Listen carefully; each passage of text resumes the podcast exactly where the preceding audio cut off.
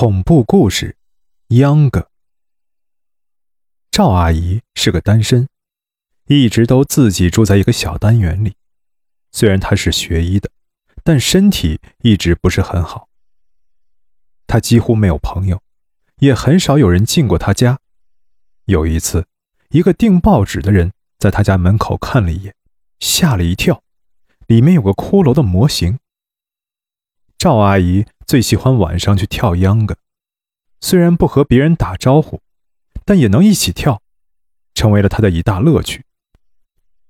一个风雨交加的夜里，赵阿姨突然犯了心绞痛，还没等打电话就不行了，手里的药洒了一地。第二天早上，赵阿姨没有出门，到了晚上才出门跳秧歌。这天的秧歌真是带劲儿。赵阿姨还是和往常一样不和人说话，但步伐看起来有点别扭，而且脸色也是铁青的。有个人过来问：“老赵，你是不是不舒服呀？”赵阿姨什么也没说，别人知道她为人古怪，所以也没当回事儿。但大热的天，赵阿姨还戴着手套和帽子。就这样。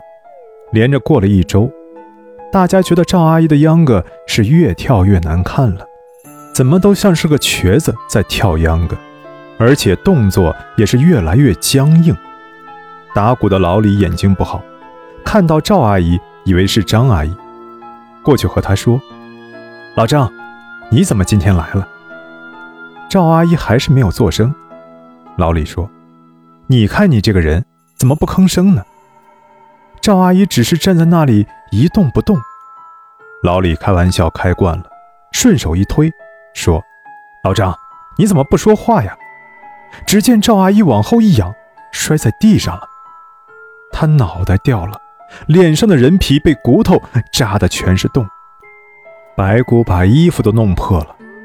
赵阿姨变成了一堆石膏骷髅模型的碎片。人们开始慌乱起来。有叫警察的，有的吓得往家跑。警察见了赵阿姨家的时候，看见她的尸体已经开始腐烂了，验尸报告出来说，已经死亡一星期。从此，跳秧歌的队伍就解散了。